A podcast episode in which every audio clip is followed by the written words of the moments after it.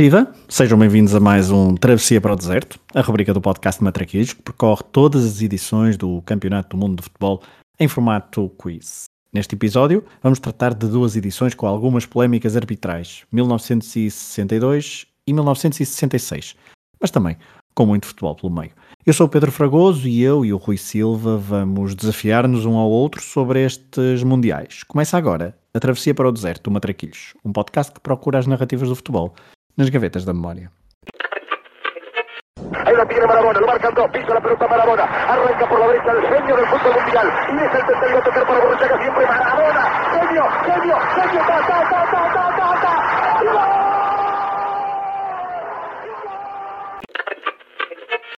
Frank de Boer speelt de bal. Heel goed naar Dennis Bergkamp. Dennis Bergkamp. Dennis Bergkamp neemt de bal aan. Dennis Bergkamp. Dennis Bergkamp. Dennis Bergkamp. Dennis Bergkamp. Dennis Bergkamp. Rodou de Boer. Pé direito contra Tafarel. Partiu, bateu Tafarel. Sai. Brasil. Sai. Sai que é sua, Tafarel. Brasil.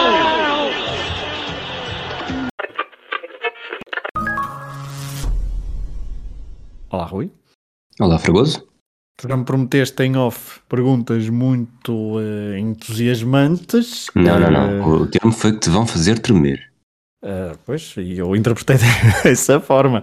Eh, portanto, eu nem sei como é que. Nem sei se deverias começar tu, já com, esse, com essa toda a pressão, mas cronologicamente ditam as regras que tens de começar tu a fazer perguntas. Portanto, vamos a 1962. Antes de, de, de tu começares a, pergu- a fazer perguntas, pergunto teu: eh, 62 na tua cabeça, antes de olhares com calma para este Mundial, rimava com quê? Brasil. Hum, ok, eu para mim era rimava com garrincha mais precisamente, mas eh, vamos a isso. Mania das, das, dos pormenores. Vamos a isso então. Hum, Esquecemos Garrincha, centramos em Eusébio. Ele será-se pela seleção a 8 de outubro de 1961, no penúltimo jogo de apuramento para este Mundial e quando tudo estava em aberto. A Inglaterra tinha 5 pontos, Portugal 3 e o Luxemburgo 0. Havia um Inglaterra-Portugal na última jornada, mas a seleção ainda ia jogar ao Luxemburgo. Quanto ficou esse jogo? 2-2, 2-1, 4-2 ou 3-2. Portanto, todos estes resultados ou é empate ou é derrota de Portugal. Luxemburgo, Portugal, correto? Luxemburgo-Portugal. Podes só repetir as hipóteses, por favor? 2-2, 2-1, 4-2 ou 3-2. 2-2. A resposta certa era 4-2. Eusébio marcou o primeiro gol de Portugal aos 84 minutos, numa altura em que o Luxemburgo já tinha 4 feitos. Depois Iauca faz o segundo aos 89, numa altura em que as aspirações deste jogo já tinham sido perdidas. Pergunta número 2. Qual destas equipas não participou, não participou, na qualificação europeia para o Mundial de 62? Israel, Etiópia, Finlândia ou Áustria? Ah, não participou. Essa Etiópia aí é mesmo para. Ah. Etiópia. Ai, Etiópia, Etiópia. Etiópia, qualquer coisa na história por causa da, da Itália. Ah. Ai, isso é muito. Epá, a lógica diria Etiópia, mas Israel está aí mesmo para confundir. Eu vou dizer Etiópia. E tu, qual é é- a Etiópia já, já está bloqueado. Qual é que seria a tua segunda opção? Tu disseste Israel, Finlândia e Áustria, não é? Sim. Israel, mas Israel acho que já estava na zona europeia, se calhar nesta altura, estamos a falar de 61, portanto, mas, mas mesmo assim, se calhar a ONU não estava, e portanto seria a minha segunda hipótese. E a terceira hipótese entre Finlândia e Áustria, qual é que era? Eh, entre Finlândia e Áustria em 60 seria Finlândia. Portanto, a tua última opção. Era- era a resposta certa. a resposta certa. A Áustria não participa. Ok. A Finlândia foi última só com derrotas num grupo com Bulgária e França, enquanto Israel e Eti- e Etiópia defrontaram-se na fase de grupos, eh, disputando dois jogos entre si, com Israel a levar a melhor. Eu tentei pesquisar tanto quanto possível porque é que acontece isto. Parece que na altura os países africanos começavam a fazer eh, pressão à FIFA para terem acesso direto através da sua qualificação. A FIFA não não deixava, e então a Etiópia foi um dos países que decidiram entrar numa qualificação que tivesse acesso direto e, pelos vistos, a UEFA abriu a porta. Mas lá está, é algo muito confuso e eu diria que a Áustria também seria a minha resposta mais própria para a única que participou, ou se só pudesse, só pudesse ter participado uma, mas assim, uh, olha, 0 em 2. Não, não te perguntei o objetivo para este episódio, qual é que é? Não, não, não, é, neste momento é 1. Um. Muito bem. Pela, pela amostra. O Mundial de 62 teve duas seleções estreantes. Além da Bulgária, a América do Sul garantiu finalmente o batismo de uma oitava seleção. Qual delas é que foi? Equador, Colômbia, Venezuela ou Peru? Uh, Venezuela não. Posso dizer que está certo a tua, o teu raciocínio? Equador eu também vou descartar. Sobra-me Colômbia e. Uh, Sobra-te Colômbia e Peru. E Peru. Até agora o teu raciocínio está certo. A Venezuela nunca participou no Mundial, o Equador Exato. só se estreou em 2002. Exatamente. Era, era, quando, se estreou, quando foi em 2002, tinha ideia que foi a estreia. Agora, Colômbia e Peru, eh, que são seleções com uh, participações mais antigas, até à minha própria existência, um, balanço. E uh, eh, 62, do que me lembro, eu vou responder é estreia, se calhar estiveram lá as duas e eu agora estou a confundir, mas 51, eh, eu vou, eu vou arriscar Peru. A resposta certa é Colômbia. O Peru já tinha estado em 1930, pois. a Colômbia só consegue a estreia em 62 e depois só regressa em 1990. E o, Peru, mundo... está, em, e o Peru está aqui neste Mundial? O Peru, o Peru, eu diria que sim. Agora ficaste-me aqui num, num, tocaste num ponto que eu não estava à espera de responder mas eh, eu vi a estreia do Peru e não vi o e não vi exatamente se tinha estado em todos, é em quais é que tinha estado desde o início, mas aqui rapidamente não, não está. Ok. Não está. Neste Mundial, a Colômbia soma um empate com a União Soviética, perde com a Jugoslávia e o Uruguai, portanto termina com um ponto. A outra estreante, a Bulgária, empata com a Inglaterra, perde com a Argentina e é goleada pela Hungria por 6-1. Portanto, as duas estreantes terminam com um ponto. Pergunta número 4, ver se chega finalmente a primeira resposta certa. A Batalha de Santiago, que foi um dos momentos mais violentos na história dos Mundiais, foi um jogo entre que duas equipas? Argentina e Inglaterra, Espanha e Itália, União Soviética e Jugoslávia ou Chile e Itália? Itália está de certeza. Nesse Portanto, neste momento foi contra a Espanha ou contra Chile. E eu vou dizer contra o Chile, porque eu acho que a Espanha está no grupo do Brasil, portanto vou responder, ou se calhar já estou a confundir 66. Não, mas vou responder uh, Chile e Itália. A Espanha está de facto no grupo do Brasil e o jogo é de facto entre o Chile e a Itália. Os ambientes já estavam um pouco inflamados por culpa do que os jornalistas italianos andavam a dizer e a escrever, e a violência foi recorrente durante todo o encontro. A Itália termina com 9, teve um jogador expulso logo nos primeiros 10 minutos, o Chile vence por 2-0 e o árbitro, o britânico Ken Aston, eh, que esteve neste jogo, inspira-se neste encontro para mais tarde inventar, eh, inventar aqui um bocadinho entre aspas, mas o cartão amarelo e o cartão vermelho, uma ideia que surgiu enquanto aguardava em frente a um semáforo. Este é um jogo que opôs dois futuros treinadores do Benfica. Fernando Riera chegou à luz logo no mês seguinte, ele foi, era o associador chileno neste, nesta fase final, enquanto o Giovanni Trapattoni, eh, que estava em campo a jogar, teve de esperar até 2004. Estás com uma em quatro, agora, de agora vai ser muito mais fácil. O Brasil venceu o título mundial e tornou-se a primeira seleção a conquistar a prova em dois continentes diferentes. Quem foi a segunda seleção a consegui-lo? A Itália, a França, a Alemanha ou nenhuma? Ok. Uh, a França, não. Porque Rússia e França, vamos considerar que estão as duas no continente europeu. Uh, portanto, está descartado, ok? Ok. A Alemanha conseguiu. Uh, a Alemanha conseguiu, porque foi campeã do mundo no Brasil, América do Sul, e foi campeã do mundo um, na Europa, por exemplo, em Itália. Portanto, a resposta é a Alemanha. Eu não te quero confundir, mas uh, o facto de haver uma segunda seleção a consegui-lo não quer dizer que não tenha havido uma terceira seleção a consegui-lo também. Qual é a outra hipótese? Itália. Ah, ok. E qual é a quarta hipótese? Nenhuma. Ah, nenhuma. Nenhuma também já está descartado porque tu Nenhuma- provaste Exato. Mas, que a Alemanha mas a. Itália, mas a Itália não, a Itália foi campeã do mundo quatro vezes. Foi duas que já falamos na- no continente europeu, certo? E certo? foi eh, depois campeã do mundo em Espanha e foi campeã do mundo Certo. na Alemanha. Tudo sempre bem. no continente europeu. Muito bem. Uruguai e Argentina só ganharam na América, Espanha só ganhou em África, Brasil já venceu na Europa, na América e na Ásia, Inglaterra, França e Itália só venceram mesmo na Europa, a Alemanha tu já descreveste muito bem, eh, garantindo assim que chegas às duas respostas certas em cinco, portanto tal como eu te disse, estavas lançado. Pergunta número 6, que equipa foi derrotada pelo Brasil na final?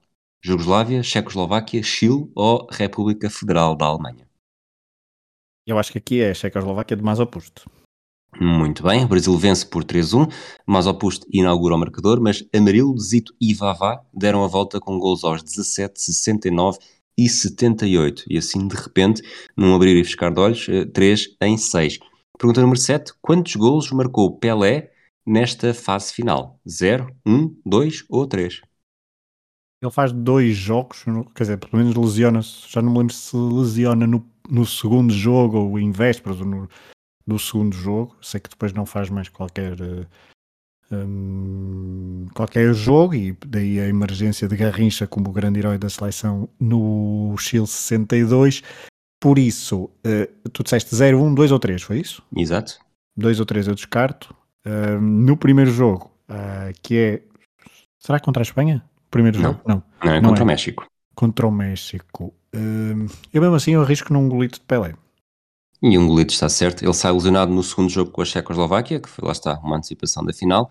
Na estreia, numa vitória por 2-0, marca um golo. Portanto, 4 em 7 e estou aqui a sentir-me pressionado para quando for o Mundial 66. Hum. Pergunta número 8. Que marcador de um golo durante este Mundial foi treinador no futebol português? Di Stefano, Giovanni Trapattoni, Josip Skoblar ou Pedro Rocha?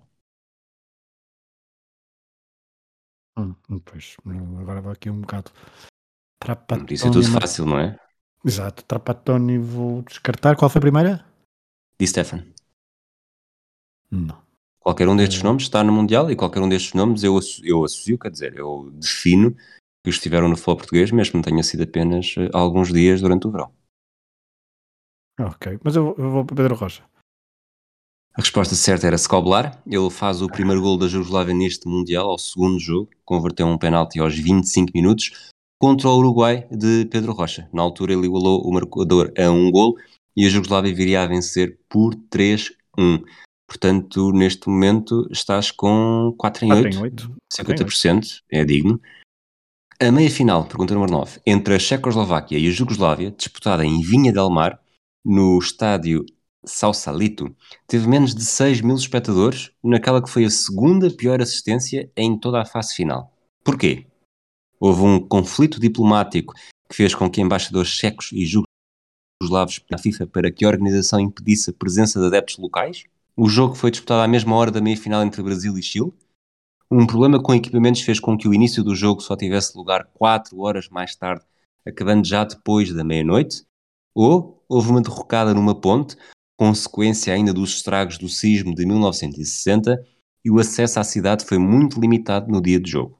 Eu prometi que ia, ia abanar, portanto, tens aqui a referência a um terremoto com o tipo de perguntas e respostas que tu gostas bastante. Eu estava à espera disto. Ahm, nem sei como é que isto não veio mais cedo. Mas, porque só foi na meia final, não é? Mas eu que já estive em Vinha del Mar, fica aqui este apontamento nada interessante para, para quem nos ouve. Exato. Ahm, tem um casino engraçado. Não entrei, mas é conhecido por isso. Eh, é verdade que há um terremoto, portanto, parabéns pelas. eh, pela- e mesmo pela criatividade nas outras perguntas eh, e nas outras hipóteses de resposta. Eu vou. A dos equipamentos parece uma rábula demasiado. Quer dizer, para estarem 6 mil pessoas, eu ao mesmo tempo. Eu ao mesmo tempo não diria. Ah, se calhar parece-me a mais. A mais ah, a mais plausível. Eu vou dizer que é ao mesmo, porque, por ser ao mesmo tempo do outro jogo, na altura havia um bocado esse hábito e aí estávamos a falar de um Brasil-Chile. É exatamente isso, a resposta está certa. E, e além disso, este, o- este jogo entre o Brasil e a Chile estaria agendado para ser precisamente em Vinha del Mar, portanto também houve um pouco um protesto da população local de tirarmos o Brasil-Chile, portanto agora também não vamos ver este Checoslováquia e Jugoslávia, um pouco como se passou na meia-final do Mundial seguinte, mas não sei se tens perguntas sobre isso, portanto não quero estar é aqui a demasiado dar óbvio, não é? demasiados pormenores. 5 em 9, vamos à décima pergunta. Qual foi a única equipa que saiu do Chile sem um único ponto conquistado? A Hungria, a Espanha, a Suíça ou a Itália? É uma das duas. A Hungria, Espanha, Suíça ou Itália, é isso? Exatamente. Bum, bum, bum, bum, bum, bum, bum, bum. Eu acho que a Hungria não. Bom, bom, bom, bom, bom. Vou responder. Vou responder o quê? Vou responder o quê? Espanha também não. Ah, estou a confundir agora com o Mundial de 66. Estou indeciso entre, um, entre a Hungria e a Suíça. Eu disse a Hungria não, mas se calhar a Hungria faz. Ah, ok, Suíça. A resposta está certa. Começou por perder 3-1 com os chilenos na primeira jornada, depois foram derrotados pela RFA por 2-1 e despediram-se com um 0 por 3-0 com a Itália. Portanto, 6 em 10 e acredito que vai chegar aos 7 em 11 com relativa facilidade. Que jogador venceu a bola de ouro em 62 muito por culpa do que faz nesta fase final? Luís Soares, Omar Sivori, Joseph Mazopust ou Florian Albert? Diria. Todos estes eh, venceram a ouro, diga-se. Sim, mas Dois deles venceram a ouro depois deste, desta fase final. Mas eu diria mais oposto. A Mazopust está certo. A Florian Albert acaba por ser o jogador jovem do torneio, eh, mas Mazopust é que vence a ouro, além de contribuir para para a chegada à final do Mundial. Foi ainda uma das figuras do Dukla de Praga, equipa que atingiu os quartos de final da Taça dos Campeões Europeus. Mazopust, tanto na campanha na Taça dos Campeões Europeus como no, na- no Mundial, eh, faz um gol e escolhe o momento certo para o fazer eh, na final contra o Brasil. Fragoso, 7 em 11, está perfeito. Está perfeito, quer dizer, perfeito não é 11 em perfeito, 11, não é? mas Exato. eh, tendo em Mas conta não, as não, nossas está- médias, é digno. Está, gostei, gostei bastante. Boas perguntas. Hum, diria que das sete que acertei, eh, há ali uma ou outra que foi um pouco mais instinto do que outra coisa, mas eh, estou, estou contente com a minha prestação. E tu agora estás preparado para 1966? Eu preferia que tu tivesse acertado 6 em 11 para haver um bocadinho menos pressão, mas acho que não estou muito, não estou muito convencido. Mas não, as perguntas não, não são difíceis, como habitualmente, e vamos para uma vamos para uma fase final que, que nos diz muito, diz muito, ou pelo menos que entra mais vezes no nosso imaginário e que é sempre mais falada, porque se trata da, da estreia da seleção portuguesa em fases finais de Mundial. Ah, há pouco fizeste referência às seleções africanas que desta vez nem ah, se qualificaram, nem fizeram fase de qualificação, seja em eh, formato de qualificação puramente eh, das seleções africanas ou incluídas na- em eh, eliminatórias europeias para me fazerem perder eh, pontos e, e errar perguntas no Travessia para o Deserto. A Mas- resposta era itióbvia. era Etiópia, era. E, eh, e então a- aqui eh, as seleções africanas, acho que já contamos isso também num dos episódios em exclusivo para patronos, e fica já a dica, antes de irmos às perguntas de 1966, que, como habitualmente, haverá um eh, especial, episódio especial na sequência deste episódio para patronos, em que faremos o top 10 dos nossos estádios eh, que associamos aos mundiais de futebol, mas isso só em exclusivo para patronos, que têm tido muitos mimos no- durante estes dois primeiros meses do ano 2022, www.patreon.com.br se nos quiserem apoiar e receber episódios com antecedência e em exclusivo. Ahm, também há essa parte, como por exemplo os tops dos eh, que temos feito sempre a seguir aos travessias para o deserto. Mas em relação ainda à- às equipas africanas, estava a dizer que num dos episódios que contamos de futebol africano, ahm, as equipas africanas em 1966, no apuramento para o Mundial, organizaram-se, boicotaram ah, a qualificação também por- porque queriam pelo menos um lugar direto para seleções africanas, um ou dois, e também por causa também da questão da África do Sul, hum, que tinha saído do apartheid e a FIFA tinha eh, colocado a, seleção eh, sul-africana a disputar a zona de qualificação numa outra área geográfica que agora não me lembro, mas que depois no final nem acabou por fazer jogo devido à pressão externa. Vamos às perguntas, Rui, e vamos começar com, eh, tal como tu, com o apuramento de Portugal. Quantos gols marcou Eusébio na fase de apuramento de Portugal rumo ao Mundial de Inglaterra? 1, 3, 7 ou 10? 1, 3, 7 ou 10. Eu tenho ideia de ter visto uma imagem há muitos anos de um gol que ele marca à Bulgária. Nem sei se joga, nem deve, não deve jogar com a Bulgária, na verdade, no apuramento. Portanto, é uma memória completamente falhada, pelo menos de outra era. Eu, minha resposta vai ser uh, 7. Portanto, as gavetas estão desarrumadas, mesmo assim chegam ao local certo. Eusébio foi o rei do apuramento português, com os, teus, com os seus 7 golos. Marcou em todas as vitórias da equipa das Quinas eh, a seleção de Autoglória marcou 9 golos no total. Jaime Graça e Coluna marcaram num jogo onde o Eusébio fez hat-trick, 5-1 à Turquia. Depois, o avançado do Benfica foi decisivo nas vitórias frente à Checoslováquia e à Roménia, os adversários que Portugal superou então para se apurar pela primeira vez para a fase final de um Mundial de Futebol. Nessa qualificação, não defrontou a Bulgária, mas sim na fase final. Checoslováquia, alguma delas foi por um zero assim? Uh, muito provavelmente, muito provavelmente, é... sim, porque o Eusébio marca 1, acho que é contra a Roménia 2-0, uh, mas digo-te já assim. A, memória, a minha memória é capaz de ser desses, as imagens que eu vi devem ter, sido, de um jogo com a Checoslováquia então, e estava a confundir com a Bulgária. Porque tenho ideia que foi, foi um, um gol decisivo, numa vitória decisiva rumo a um apuramento, portanto, apuramento com o Eusébio só faz sentido ser este apuramento não pode ser venceu na Checoslováquia por 1-0 em casa frente à mesma equipa. Portugal empatou 0-0 já num, num, dos últimos jogos. Portanto é essa, essa há, um, há, há o gol de Eusébio solitário num jogo disputado em Bratislava. É isso então. um, continuamos para bingo um em um está tudo perfeito até agora. Vamos à segunda pergunta. As quatro seleções campeãs do mundo até 1966 conseguiram a qualificação e ficaram todas separadas nos quatro grupos do Mundial, que voltou a contar com 16 equipas. Que seleção campeã do mundo ficou no grupo da Inglaterra e que foi a adversária dos ingleses no jogo inaugural do torneio? Brasil, Itália, RFA ou Uruguai? Uh, foi Uruguai. E resposta correta, o jogo inaugural do Mundial. A Itália está no grupo da Coreia do Sul, o Brasil está no grupo de Portugal e, um, e a RFA não é, não é um dos casos em que as equipas se defrontam duas vezes no Mundial, portanto, por exclusão de partes, até acabou por ser uma resposta simples. Muito bem. Foi esse, e foi esse mesmo jogo inaugural entre uruguais e ingleses em Wembley. Terminou, eh, sabes o resultado? 0-0, será? Será, exatamente. Foi a 11 de julho. 0-0, uh, nunca mais o Mundial começou tão tarde, até já Qatar, uh, e quer Inglaterra, quer Uruguai avançaram para os quartos de final à frente de México e de França neste grupo 1. 2 em 2, está tudo perfeito. Rui, terceira pergunta. Nos meses que antecederam o início do torneio, a organização ficou assombrada com o roubo da taça Jules Rimet, em Londres. O troféu foi recuperado dias mais tarde com a preciosa ajuda de uma cadela. Qual o seu nome? Pickles, escrevi esta história. Lassie, é Pickles. Molly ou Charlotte? É, é Pickles. Pickles. Foi em março então que a taça foi roubada, em março de 1966. Estava numa exposição.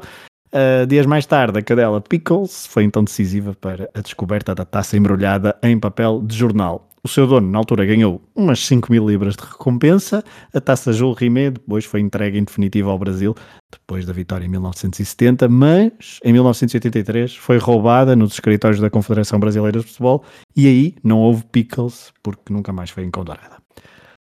Autoglória, vamos à quarta pergunta, 3 em 3. Eh, portanto, estavas, acho que já deve estar com a pressão toda sacudida. Calma. Quarta pergunta. Autoglória, selecionador português, fez a sua convocatória muito baseada em jogadores do Benfica, do Sporting, do Porto e do Bolonenses. Quem foi o único jogador português a alinhar em partidas do Mundial 66 que não pertencia a um daqueles quatro clubes? É o, é o do Vitória de Setúbal, que é o Jaime Graça. Eita, está, está a ver como é tudo muito fácil. As hipóteses seriam Manuel Duarte, Jaime Graça, Artur Jorge ou António Mendes. A resposta está certíssima, natural de Setúbal. Jaime Graça transferiu-se para o Benfica após a época 65-66, onde ainda brilhou uh, nessa época, então, antes do Mundial, no Vitória Sadino. Aos 24 anos mudou-se para a Luz, onde viria a marcar uma época. Na convocatória portuguesa havia ainda Manuel Duarte, avançado do, sabes? Não, não. Leixões, mas não fez. Ele, então, Manuel Duarte, não fez qualquer minuto no Mundial 66. 4 em 4, vamos à quinta. Durante o Mundial, Portugal sofreu gols em 5 dos 6 jogos que efetuou. Em que jogo José Pereira deixou a baliza a zeros? Brasil, Hungria, União Soviética ou Bulgária? União Soviética foi 2-1. Hum, eu confundo. eu- Portanto, as outras três adversárias são, são de fase de grupos. Também não, não, havia, não havia outra forma para Inglaterra e Coreia do Norte. eh, As pessoas lembram-se. Um porque foi eliminado, outro porque foi 5-3. Não Claro. seria grande confuso e muita confusão. Eh, só que houve sempre confusão entre 3-0 e 3-1 nestes resultados. Eu não me lembro de ver o. Acaba por ser o jogo que mais resumos dá. eh, Não me lembro de ver o Brasil a festejar um gol contra Portugal. Portanto, vou dizer o Brasil. Começa por B, mas é a hipótese Bulgária, eh, que seria correta, porque foi 3-1 o resultado frente à Hungria e frente ao Brasil. Portugal venceu e contra a Bulgária, eh, pelo meio, aliás, porque começou por bater a Hungria por 3-1, no meio, frente à Bulgária, 3-0, três gols sem resposta. A Bulgária que ficou em último num grupo onde o Brasil, fortemente afetado pelas lesões de Pelé e Garrincha, não se apurou para os quartos de final. Já os húngaros foram mais fortes que os brasileiros e depois seguiram então para a fase seguinte, juntamente com Portugal.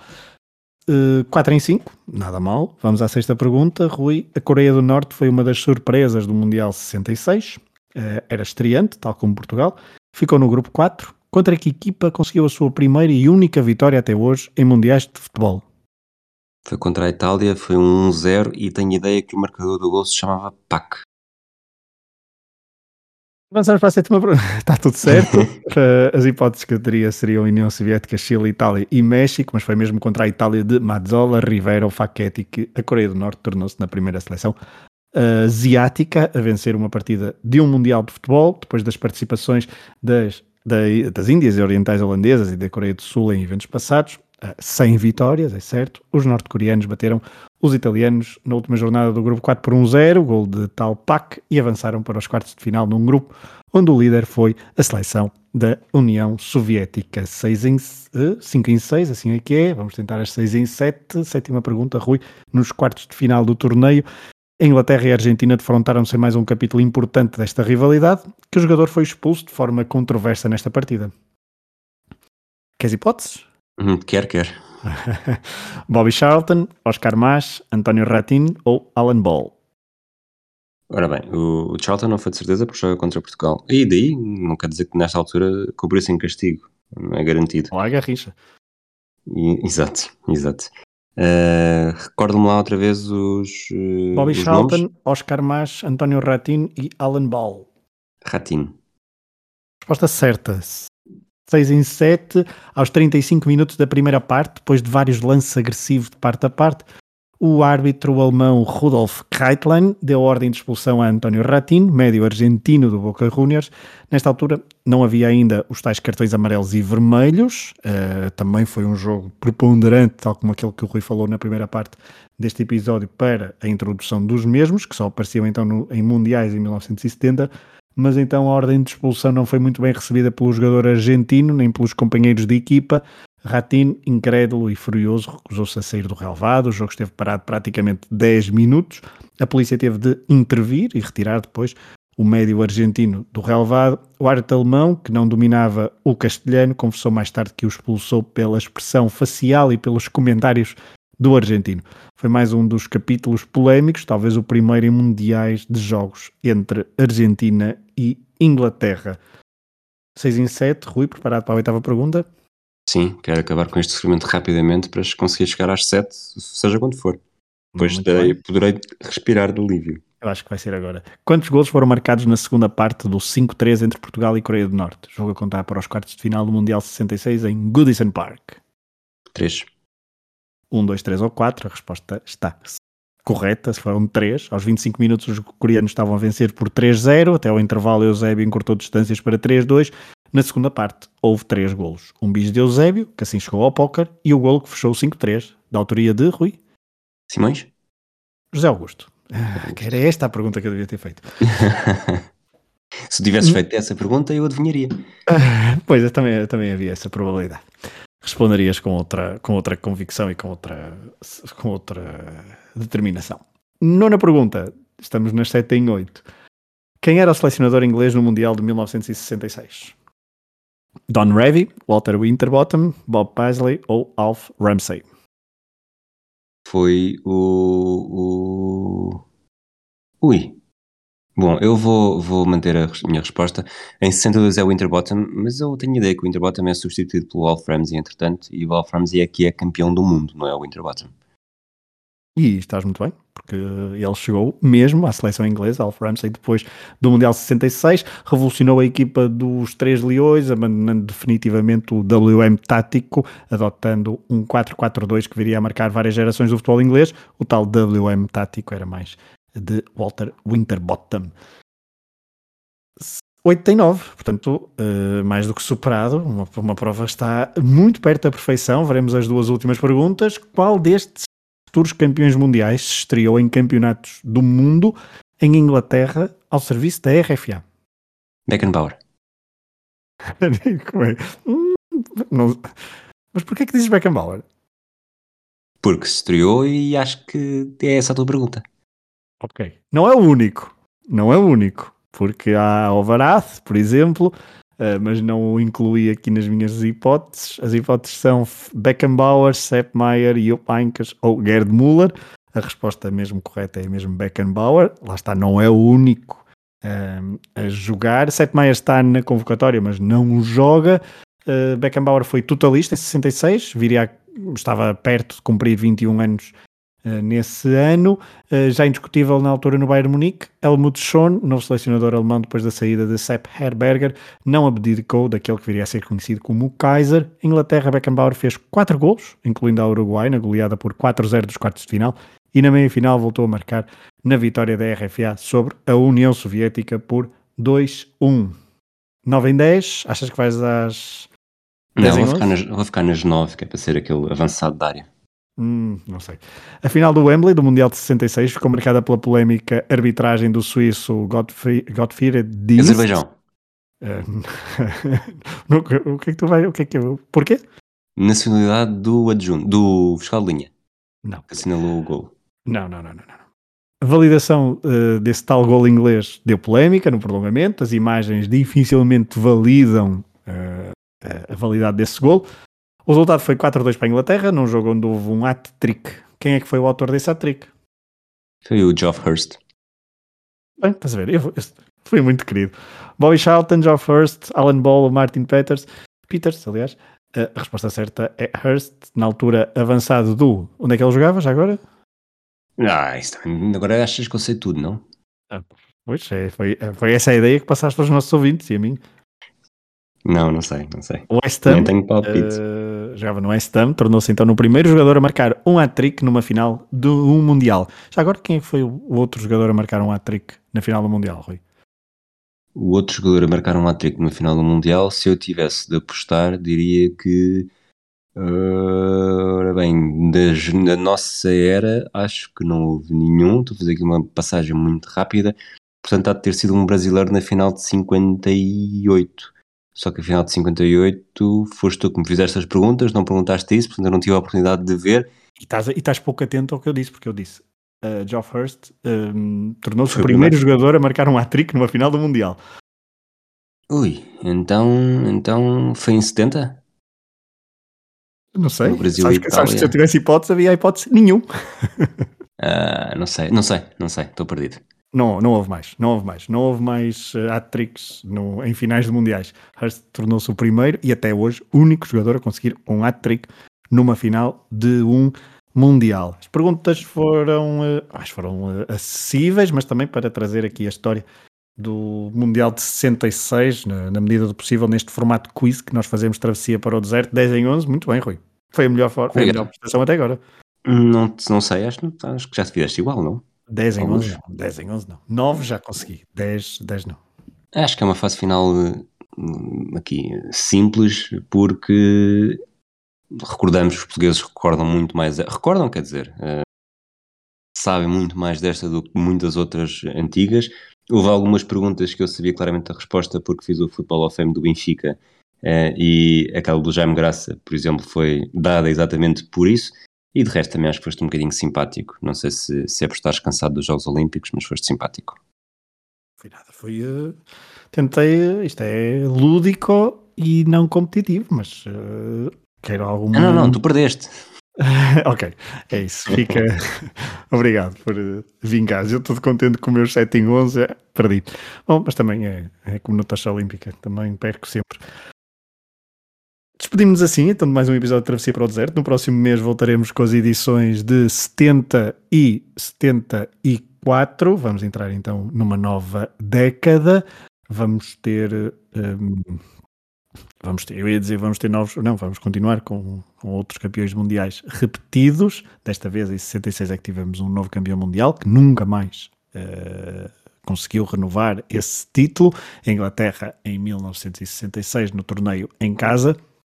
Por isso, uh, despedimos assim deste, deste episódio, recordando então que os patronos terão direito a um top 10 sobre estádios relacionados com os Mundiais de Futebol. Um abraço a todos e até ao próximo episódio. Ahí la tiene Marabona, lo marcan dos, pisa la pelota Marabona, arranca por la derecha el genio del fútbol mundial, y es el tercero a tocar para Borruchaga siempre Maradona, genio, genio, genio, ta, ta, ta, ta, ta, ta, ta,